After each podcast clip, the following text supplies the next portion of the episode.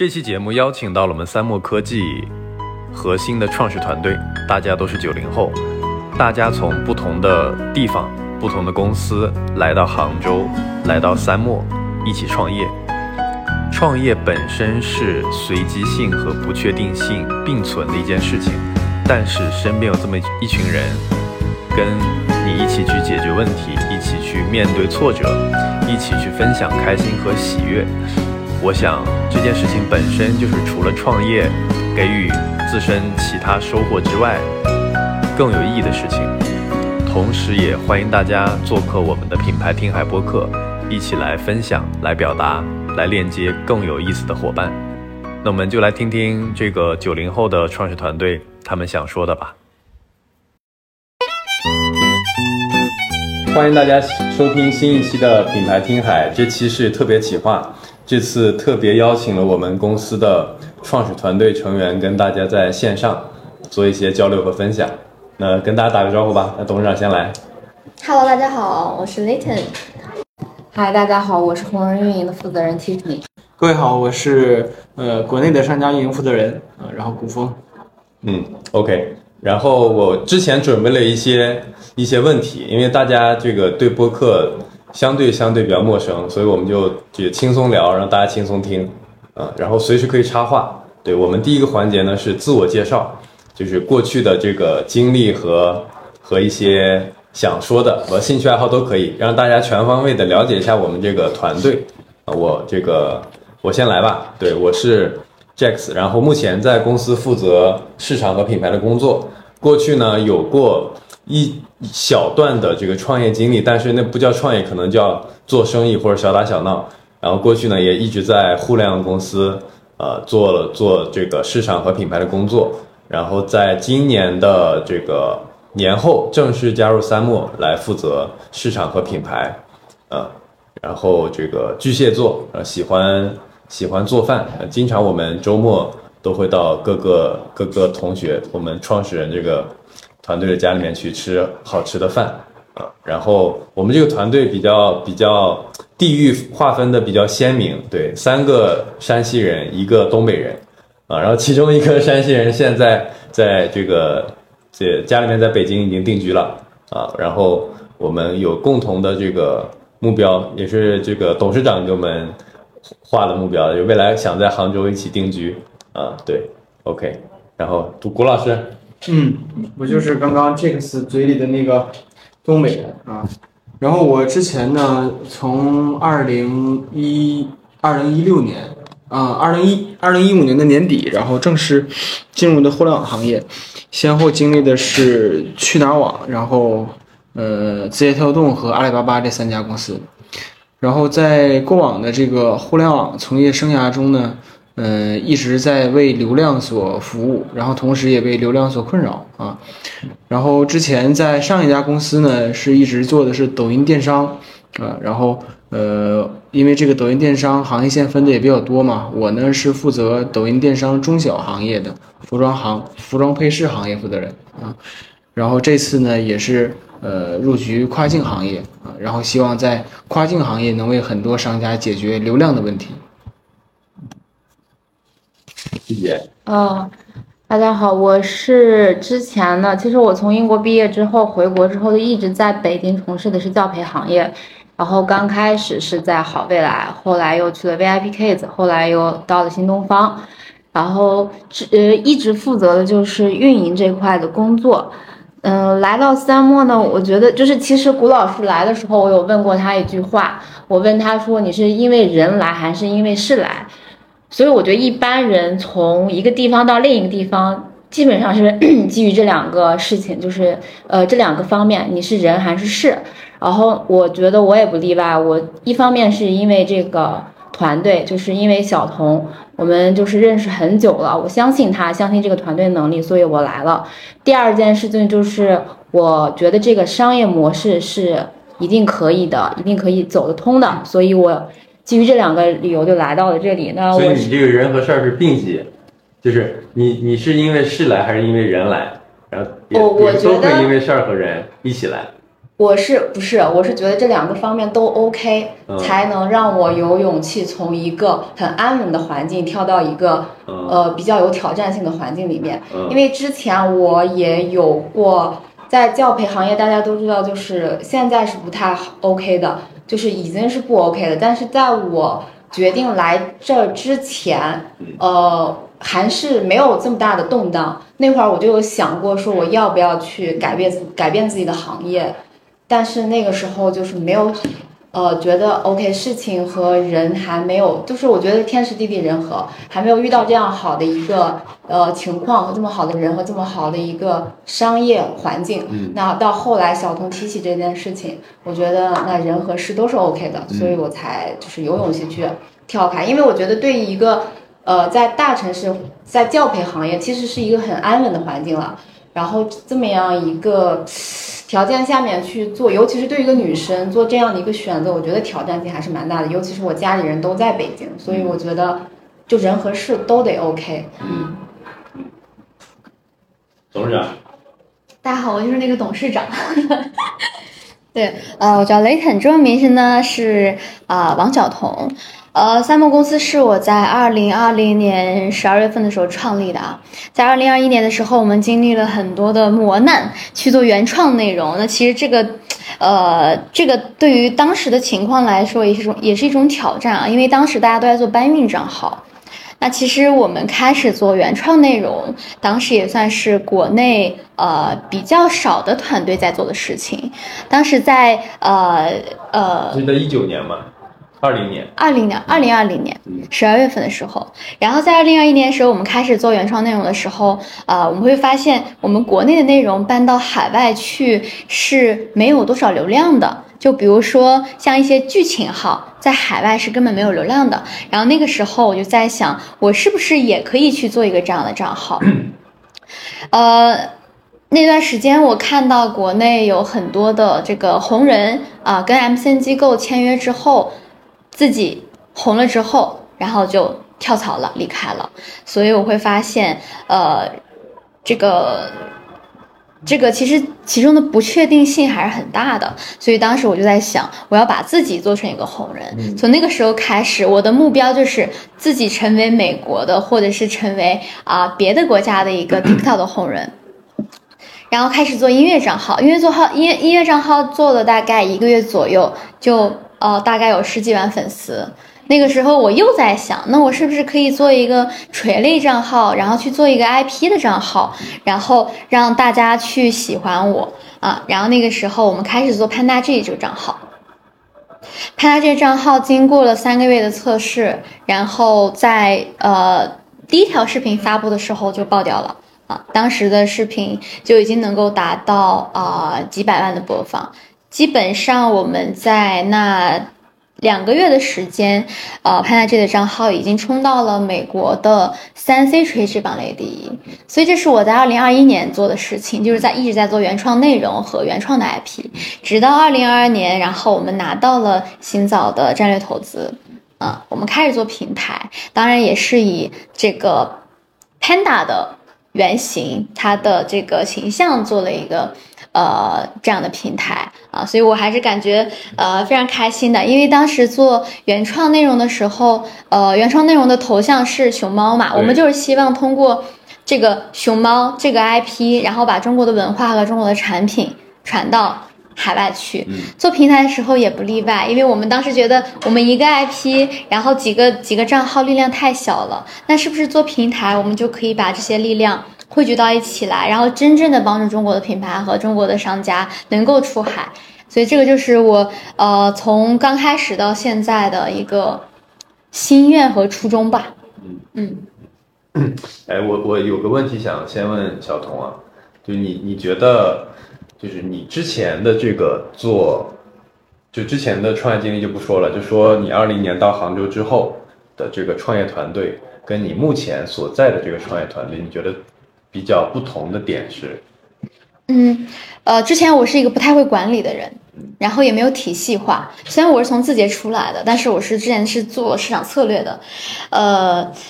我当时去，当时算是我正儿八经的第一次去管理一个互联网公司。会发现，呃，我管理的这些人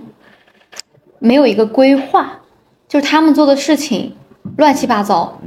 啊，你今天跟他讲一个事儿，他今天去做一个事儿，你不跟他讲，他就不做了，没有任何的规划和一个一个一个体系。嗯然后呃，可能大家也都不是从大厂出来的啊，都是呃，可能只是有一些工作经验就来到了之前那个公司。嗯，当然，对于刚开始的时候，大家是因为在创业公司嘛，其实大家没有更多能够一起去向前走的一个目标。我觉得这个目标感这个事情太重要了。呃，就因为没有目标感，所以大家在做事情的时候是比较分散的。嗯，呃，导致到最后的时候，其实呃，我也是因为资金断裂啊、然后公司从大概十几个人，然后减到两个人，啊、当时也是其实也是挺受打击的。不知道那段时间，呃，也反思自己的很多问题，觉得自己的第一是觉得自己的管理经验不足，第二是呃自己可能真的之前没有从事过相关于做这个内容啊，还是做这个互联网公司经验，所以在我们第二次去做这个相当于重新创业了嘛，拿到融资之后，我会特别的去注意这两方面的事情。嗯。所以今天我们找的这些团队，创始团队也都是从各个大厂出来的。啊、希望大家能够给现在的这个团队和将来的这个公司，能够产生一定的呃一个体系的管理。嗯。啊、我觉得这个才是能让公司往前走的最重要或者最关键的一步。嗯。嗯。那 下一个问题就想问问最体系的吴老师，对你为什么会会来这家公司呢？我我来这家公司纯粹是因为人的关系吧，哎呀，嗯因为因为我之前的这个，无论是工作环境还是工作氛围，还是工作的成熟度，嗯，我在之前的行业其实基本上已经属于在我现在这个认知里边做到天花板了。嗯那么再往上升呢，那无论是对上管理还是提升认知，这都很重要的啊。所以一开始的时候，嗯、在今包括在去年，因为去年我就知道这个董事长一直在做的事情啊，呃，当时呢我只是支持啊，嗯、同时我也知道这个行业呢最终呃未来的走向呃一定会很好，因为做的都是跟内容有关系的嘛。嗯然后同时，因为我在内部嘛，我也知道 TikTok 这个平台从二零二零年的八月份开始进入全球视野，啊，那么呃依托着字节跳动整个公司的能量，那么 TikTok 这个平台呢，它也肯定会发展非常迅速的啊。但之前我并不太感兴趣啊，但是我关注过，我支持，同时我了解这个平台，嗯、同时这个也是可预见性的，未来会有一个很大的成长啊。但是仅仅停留在表层啊，那么今年。今年这个呃年初和春节之后呢，嗯，第一是觉得这个公司规模化了，啊、那么第一是拿到了融资，那么第二呢，由原来的仅仅做内容啊，开始演变成了嗯、做平台做生态，那么这件事情呢就呃非常感兴趣，嗯。啊，但也仅仅是感兴趣，去年是表层，今年是感兴趣，嗯。啊，然后最后呢，还是因为这个团队吧，我觉得还是因为人吧，因为董事长，因为这个团队里有一些我觉得，呃，大家都是同频的人，最终呢让我决定啊，然后就来到了这边，所以也是先后经历了三个阶段嘛，从关注到感兴趣，最后再到人的影响，嗯。啊，让我下了这个决策，嗯。啊，我们一起来做这个事儿。嗯，接着问顾老师，嗯。就是你来了这几个月最大的体会是啥？嗯，先说这个呃主观上的啊，就是个人的想法是痛并快乐着。嗯，痛呢是因为从之前的嗯，只需要在执行中带着一些思考，因为毕竟是大厂的打工人嘛。嗯，呃，可能是在一个岗位上做的比较不错就可以。那么咱们的这个 title 呢也不是很高啊，那么在执行中带着思考，已经可以解决呃当时的很多工作内容啊，以及拿到很多工作的结果。那么创业之后呢，呃，执行中带着思考这个环节，那肯定就没有了。那么肯定是每天早晨睁开眼睛，那么想的就是公司整整体的运作的这个节奏和体系啊。那么肯定是先思考，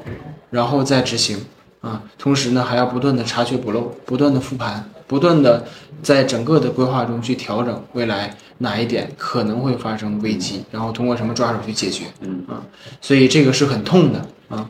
因为虽然说啊，这个朝令夕改是一件非常不正确的事情。但是创创业型公司，尤其是初创型的创业公司，嗯，那么真的很难做到朝令不夕改，因为每天的变化太快了。无论是公司内部的压力，还是行业的压力，还是公司外部的压力啊，呃，都将使我们在每一天的这个呃工作场景中，某一些事情会发生偏离。那么不断的复盘之后呢，真的有可能就是朝令夕改了啊。但是我们也在不断的努力，不断的努力，争取做到。呃，制定出一个规划之后，主线不会变。那么所有人踩着这个主线，然后去想每一个动作该做什么，嗯，然后让自己的规划呢，呃，越来越完善。对，所以这是很痛。那么快乐着呢，这个快乐也，嗯，也是一个很深的体会，因为毕竟是第一是为自己喜欢做的事情在奋斗，那么第二呢，呃，是在，第二呢是看着整个公司所有的人。然后基于我们在做这个事情有一个提升啊，第一是能赚到钱，第二是能飞速的成长啊，这个是嗯算是个人价值的一个体现吧。那么第三呢，这个叫个人的满足感，就是嗯，我觉得 Jax 有句话说的非常对啊，就打工能打多长时打到啥时候呢间？对呀、打打打打到什么时候呢？嗯、不能打一辈子。呃，所以就是说我像我们这种呃有野心，然后同时有憧憬、有梦想啊，那么出来创业呢，一定是最正确的道路啊。那么创业不一定会成功，也可以说百分之九十九点九九的创业吧，可能都99%以上对都不会成功。嗯，但是我觉得不创业可能会呃后悔一辈子吧，就像当兵一样。对啊。那么这个是让我很快乐的，它满足了我个人的需求，或者叫能让我实现我个人的这个荣誉感，能够在做创业这件事情的时候体现的淋漓尽致的。嗯，那么这个是让我非常快乐的。当整个公司我们把目标统一下来之后，按照这个目标制定计划，最终拿到嗯我们意想之中的结果，或者是意料之外的结果的时候，这个是让我整个人非常亢奋的、嗯。啊，因为我们觉得，因为我觉得我们做这个事情。呃，第一是踩着行业前沿啊，那第二呢，方向一定是没有错误的，呃，那么第三呢，也是符合时代规律的发展啊，这件事情一定能有人做成，啊，那么我希望是我们，但是不是我们也不一定，但我希望是我们，嗯嗯，对，这这个话题我们之前之前都没聊过，坐在一起都没聊过，就是，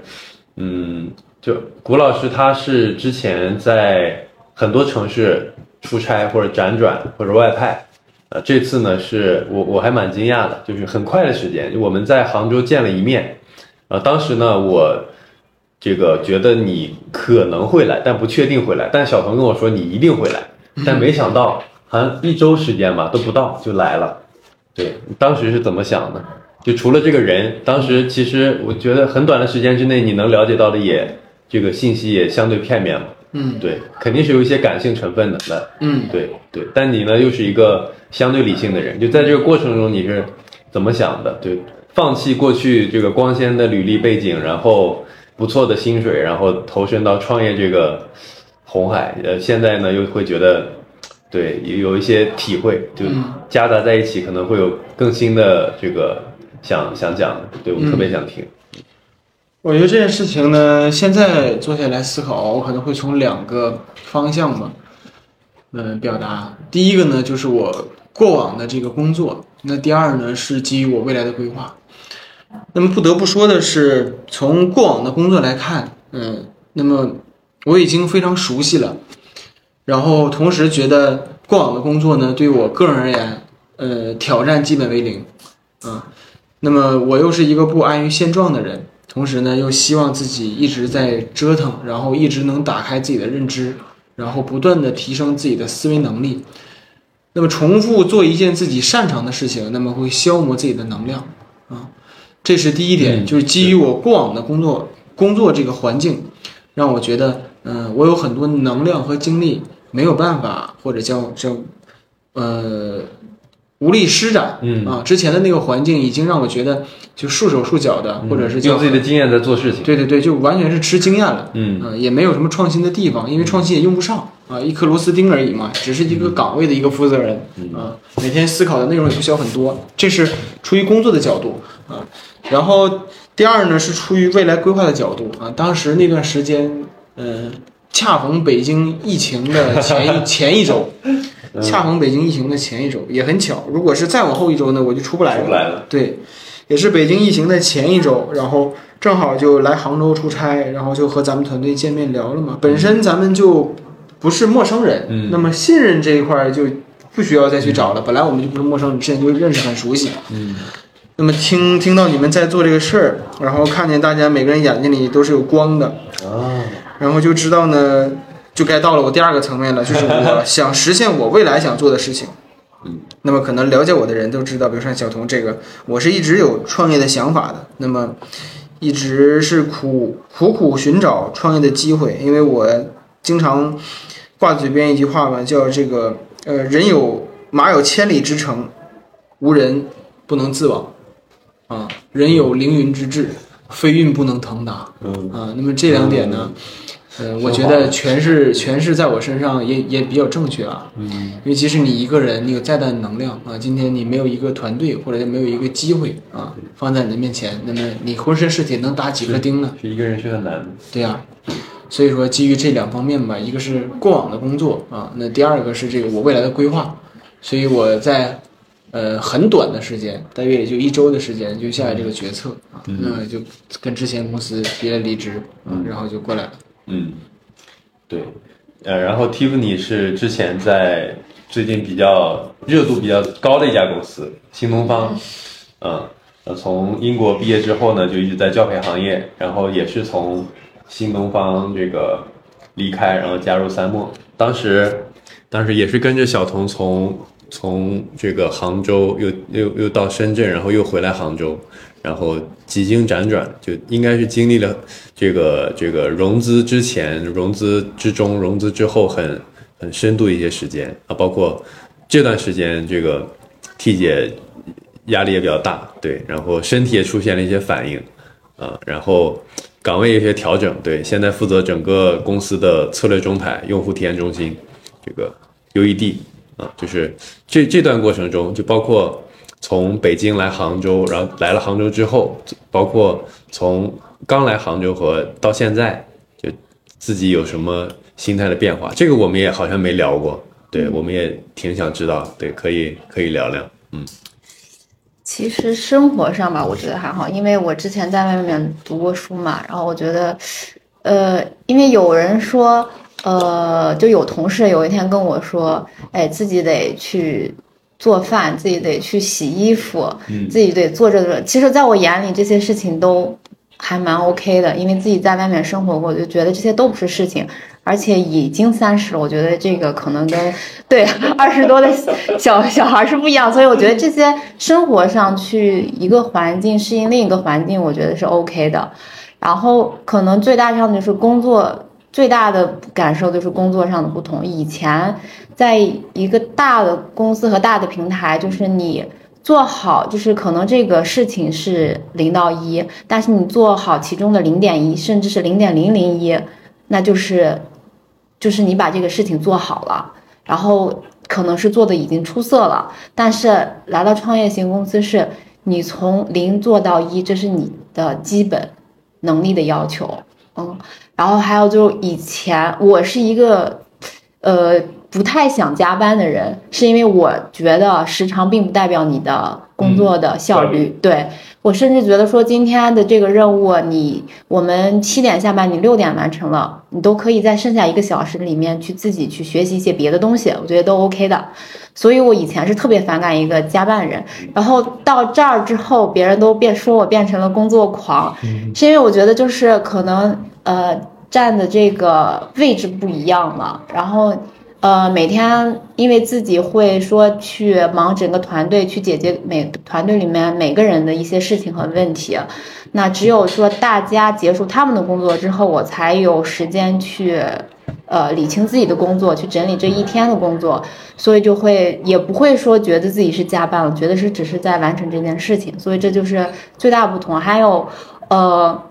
有的人说，呃，他在就是也有很多，其实，在我们在面试的时候筛简历的时候，也会看重一些，比如说这些人之前的工作经历是什么，是不是在一些大厂工作过。那在面试过程中也会被问到一些类似的问题，说，呃，我到底是适合在原来的大厂工作，还是出来？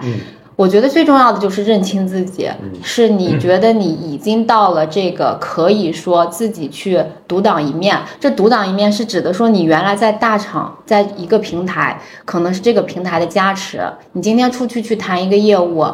可能因为你说你是某个大厂的，这已经给你加分到八百八十分了，那剩下的二十分你去努力就 OK 了。那到在一个到现在一个创业型公司，可能是没有名气的一个小公司，你出去你说出这个名字，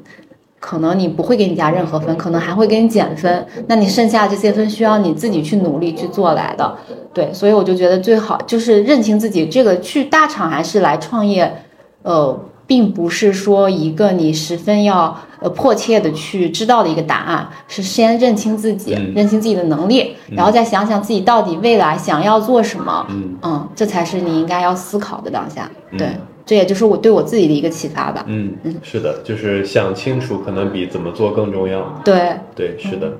然后也是因为，呃，小童就我们我们的创始人、CEO、董事长。抬头太多了，对，把我们聚聚聚合到一起，从从全国各地聚合到杭州这个城市，然后现在做到公司小聚初具规模吧，对，也不能不能说太大，对，几几十个人的团队，然后分工相对明确，有了一些业务上面的进展，然后有了更明确的目标和要要做的事情，包括接下来的规划，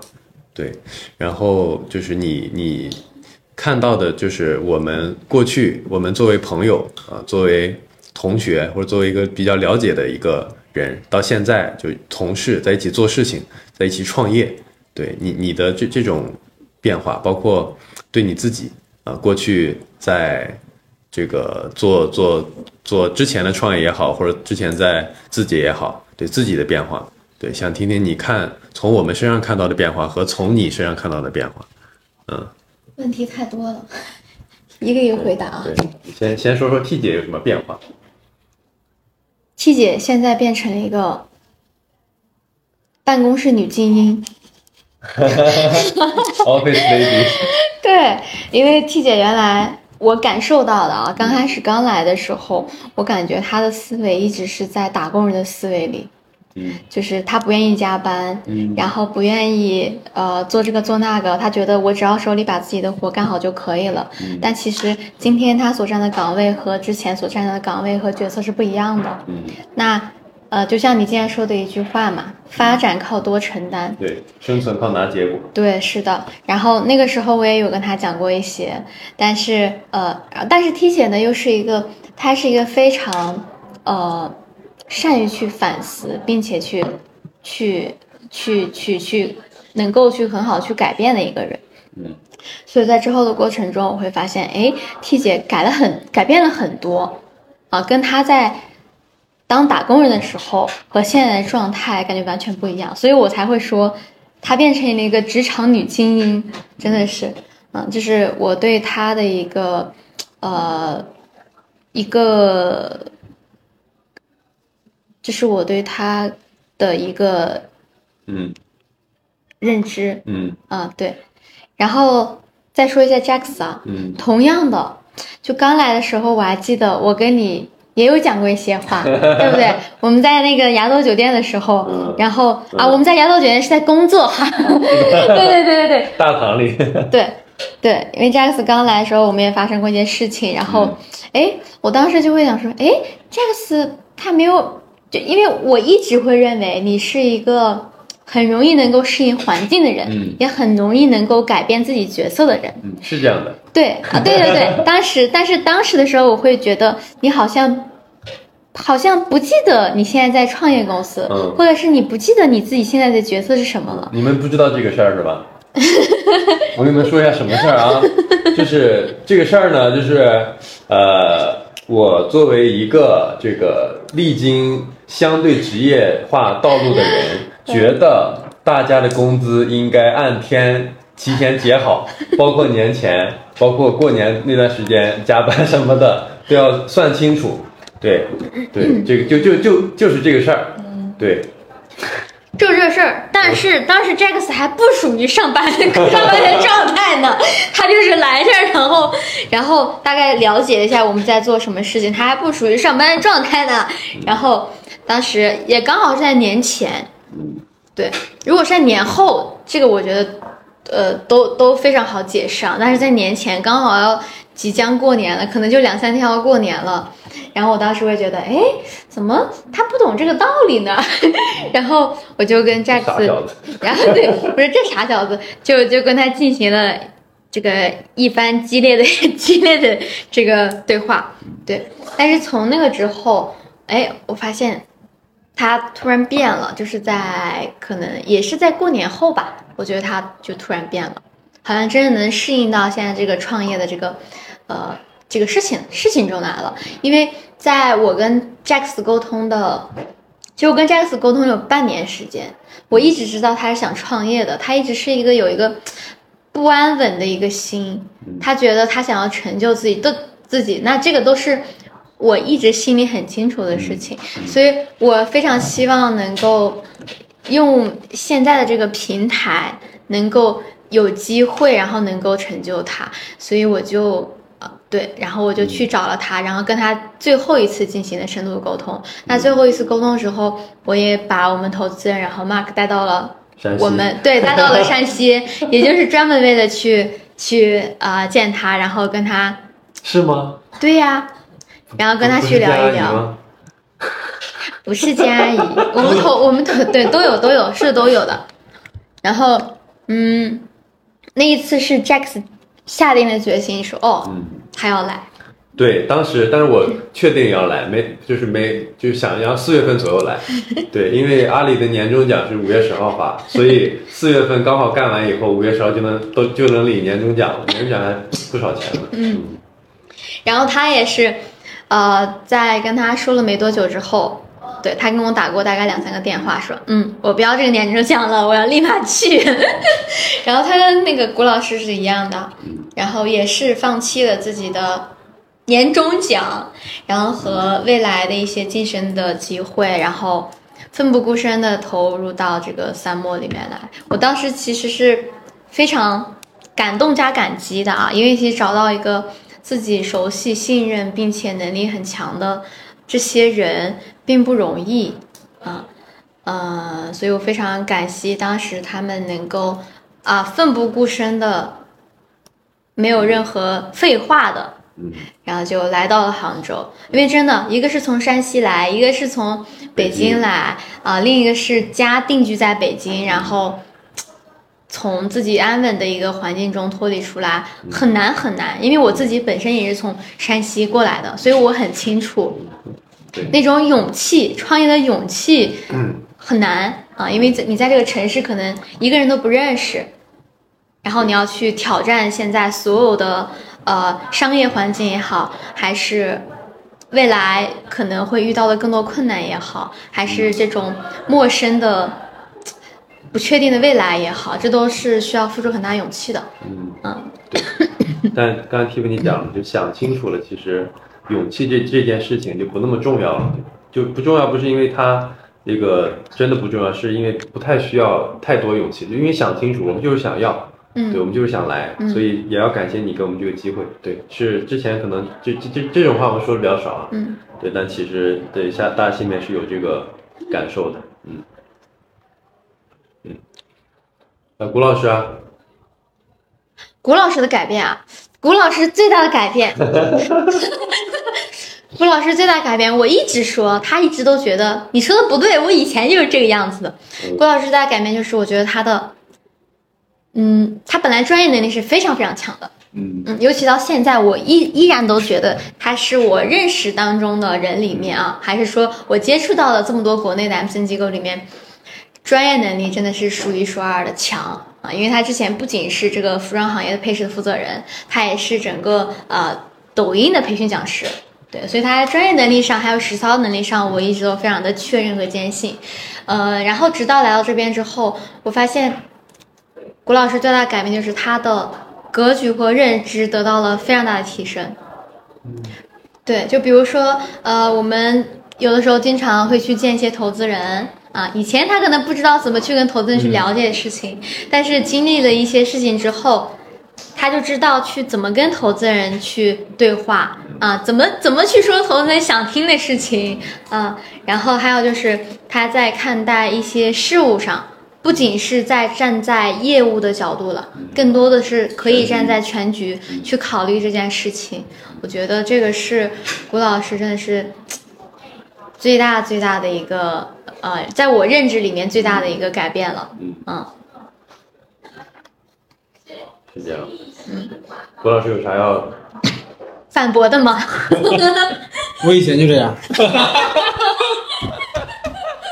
只是他不了解而已。我以前就这样。对对对，我不了解，我跟他认识这么多年，我不了解他。但是投资人确实没见过。嗯，有一个有一个现状啊，这个这个这个也是我觉得非常有意思的啊。我以前还不觉得，我以前不太认可一点啊，就是一个环境的改变，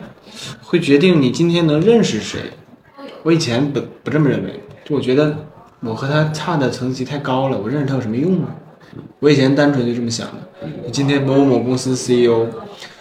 某某行业的大佬，那么我认识他能改变我哪些这个现状吗？其实我当时觉得改变不了。但是这个来了之后，就来来到这边之后，这一点我真的有很深的体会。就是能通过我们在做的这个创业公司这件事情，能快速的见到行业内的一些大佬，然后真的能见到某些我们上下游企业的这个公司的高管，甚至都到 CEO 这个层级了。大家聊的呢都是关于行业方面的事情，嗯，不仅仅停留在价值那个层面，啊，所以我觉得这一点是我没有想到的，啊，然后认知就是被这样放开和打开的，嗯，因为你今天接触到的事情，呃，和人。和这个场景是之前你完全接触不到的，对，是的，嗯，那这样才能打破自己的认知，不然你一直和你上下差不了几个档位的人一直在聊天，或者是一直在跟你有有一样的体会，对对对，就是大家的层级实际上是差不多的。嗯，今天但凡你平时没事儿总能遇见的人，嗯，啊，你们之间都没有太大区别，嗯，啊，这个也是我这个多年积积累下来感觉很深的体感啊。但凡是你今天能在一个环境中经常见到的人，嗯。你们之间都没太大差别，嗯。啊，除非这个人你是经常见不到的，偶尔能见到，那证明你们之间是有一定的差别的，嗯。那么我们如果一直都在自己的圈子里，那么认知和格局是没有办法打开。今天我们算是破圈了，跳到另外一个圈子里去认识很多，嗯，不同层那个层次的人、级别的人，嗯，我觉得这个是很很大的变化。对，然后还有一个变化，我不知道顾老师有没有体会，就是我在接触到这些人。的过程中，我会发意识到自己的不足，啊，这些不足不会让我更焦虑，会让我更有动力去填补这些不足，去尽快提升自己。对，就在对话的时候，有时候更我会听不懂，我会听不懂对方在说什么，就对方一直在说，一直在表达，对我会发现他在发光，然后这个我能理解到一部分内容，可能他表达了百分之百。我理解了百分之四十就很不错了啊，其他的我需要快速的去用其他的方式来填补这部分的认知空白，或者说这个信息差，我需要快速去补齐这部分，对，也是让自己进步的一个非常好的一个这个通路啊，所以说这个换圈子换身边的人，也是一个从之前在大厂打工，然后现在在一家创业公司。呃，去看业务、看人、看团队、看整个全局一个非常大的不同，对。然后，呃，最后一趴我想聊聊这个，问问大家就关于公司的业务，对，想问问大家看这个目前我们在做的这这个业务，你觉得核心竞争力，或者觉得我们公司最核心的壁垒是什么？啊，谷老师。你先来吧，你你做这件事情是能给我们公司带来直接直接收益的，可以做商业化的。嗯，其实谈到这个核心竞争力啊，或者叫核心壁垒，嗯，原本这件事情呢，我们一个初创的公司，尤其是做互联网行业的啊，大家无非就是你抄我，我抄你嘛，这个新瓶装旧酒啊，谈不上有核心竞争力和核心壁垒，更多的是在服务的层面，就是你今天你能解决谁的问题，和你能提供什么样的价值啊，这个是在互联网创业公司里面、初创公司里面最重要的啊。但我觉得我们做这个事情有门槛，所以我总结有一些核心的壁垒，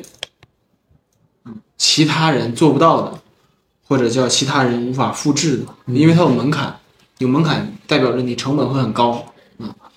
那我觉得我们团队和我们在做这事情的这个核心竞争力或者叫壁垒啊，第一个来源于我们团队的基因，嗯，就我们真真正正的都是从互联网行业，而且都是。比较体系化的这个大型互联网公司啊，然后出来的一起在做这件事情。那么团队的基因啊，就决定着我们每个人都有互联网的思维，然后同时能呃不能说理解到互联网的本质吧，但是也是跟随着这个互联网从它的这个高点一直走到现在的。我们从我们基本上，因为我们都是这个九零后嘛，然后九四年左右嘛，相当于在一五年。一四一五那那个时代入局互联网，那个时候的互联网真真正正的马上进入高点了，嗯，那我们是从那个地方那个阶段一直走过来的，所以我们团队基因我觉得算是一个竞争力，再加上今天我们想做的事情啊，完完全全的是契合这个呃互联网时代的发展啊，所有人都在提产品化这个事情啊，那么我们希望将把把所有的服务都变成产品化。那么这是第二个，啊，这是我我觉得我们的这个核心竞争力啊。然后我们提到，呃，我们自身在做的事情啊，我觉得我们的产品，就是我们做的产品能力是我们的壁垒，啊，我说的不是技术啊，嗯，技术其实今天今天在互联网公司里面，技术已经不能称之为叫壁垒了，除非你是像像这个腾讯云、阿里云、华为云，或者是亚马逊云、微软云等等这样的产品产品技术能力。而且他们之间也有竞争嘛，嗯，所以技术现在已经不能成为核心的壁垒了。但是，技术加产品的这个技术加产品逻辑，就是我们这个基于现有的东西创新的能力，我们没有办法凭空捏造的，肯定是基于现在的去创新。所以，我们的技术加上产品创新的能力，这样组合起来，是我们的竞争力之一。同时呢，我们在做的事情不是停留在某一个环节。就整个帮客户把产品售卖出去，前面有好多个步骤，比如说帮客户做营销，帮客户做分析，售卖出去数据的那个复盘，我们平台平台的这个能力，产品能力，把这所有的环节全部打通了，同时在我们一个产品上形成闭环，啊，那么这个我觉得是我们的壁垒和竞争力，这是第一点。第二点呢，那么我们今天是利用我们一个平台来触达全网终端。啊，我们做的是全社媒平台的内容营销，嗯，我们做的是全平台兼容，那么我相当于是一个开放的生态，啊，那么我今天不和任何人去在初期的时候不和任何人去做竞争，那么我为他们流量放大，我为他们的流量做扩充，这是我跟所有平台、所有社媒之间的关系，那这个是不是我们的竞争力呢？那么其他公司今天一开始就是说我要我要干死谁？或者说我要一定要打败，我要对标谁？我们不是，啊，我们愿意成为所有人的合作伙伴，啊，我们通过产品能力加服务，然后帮客户把效果做好，这叫产品能力，我觉得是我们一个壁垒啊。那么第二个，这个我觉得我们的学习成本也很高，就今天有人想学我们这件事情，那入局成本是很高的，叫学习成本，不是谁都能做的。本身跨境电商这个行业就很难，跨境电商流量这个行业更难。既做跨境电商又做流量这个事儿难上加难，嗯，那么它是相当于流量到平台到供给无限循环的事情，就像那个飞轮里，嗯，飞轮一样，嗯，呃，所以这个循环起来之后，学习成本就非常高了啊。同时，我们是把这件事情的价值空白给打出来了，用我们的这个叫服务体系和运营体系这个价值空白，嗯，我觉得别人会吃我这样，你你剪的时候。把一些核心的剪掉啊，不然别人学去了。一般人说不出这样话。还有就是这个第三点，我们提到了我们的合作生态。我觉得就像我最开始说到，我们是一个平台，我们是一个开放性的平台，我们的合作生态啊，我希望我们利用我们平台的开放性和兼容性，形成这种规模效应。什么事儿一旦成，一旦形成了规模效应，那这个真的是很深的壁垒了。我们联动上下游形成规模效应。嗯啊，同时呢，我们用我们整个平台的生态来加码，或者叫叫叫这个赋予平台更深的价值，嗯然后提高客户的转换成本，嗯啊让客户觉得离开我们的成本很高啊，因为我们通过一个平台能解决客户很多很多事情，从营销到购买的所有的环节，再到数据分析所有的环节啊，我们一个平台全做到了啊。所以我觉得以上呢，就是我们平台的核心竞争力或者叫壁垒。说的太好了，我就鼓掌。聚在一起录这个播客，然后董事长呢就给我们每人送一句话，这句话呢一定是发自内心的。上次送这句话的时候，董事长哭了，嗯，董事长说上次是什么时候？我要让大家在杭州都买房，哦，他哭的时候太多了。太感性了。对，送每人一句话吧，送每人一句话啊，嗯，嗯，这些话也是我从别的地方学来的哈。对，然后最后再送团队一句话，嗯那我先送你一句话，好，就是一定要会向上社交，向下兼容，向内安放。再解读一下，不用解读了，我觉得他做的蛮好的呀。他懂的。解读一下，你我给我给我给谷老师送的一句话是：创业路上要不着急，不要脸，不害怕。四步嘛，三句话，啊，嗯，然后给 Tiffany 的是我以为是养好身体，养好身体，好好干活。到我这儿瞬间变。嗯，然后送给团队都送给一句话，对，送给团队的一句话，嗯。还有就是送给呃我们呃送给团队的一句话，就是活下去才有未来。嗯嗯就是我们就是我感触最深的三句话，其实也是我们投资人 Mark 然后感触最深的三句话。嗯。呃这个是真的是能印在印在人心里的三句话，嗯嗯，是对创业公司很重要的三句话。嗯。嗯，OK，那我们今天的这个创始团队的播客对话就先到这里，然后我们期待下一期，然后大家跟那个大家跟所有朋友说个再见吧，再见。拜拜，好，谢谢大家，我们下期再见，拜拜。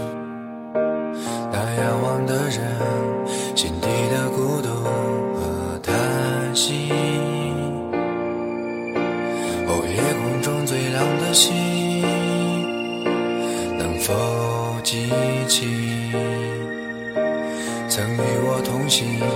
的身影，如今在哪里？我祈祷拥有一颗透明的心灵和会流泪的眼睛，给我再去相信的勇气。哦，越过谎言去拥抱你。每当我找不到存在的意义，每当我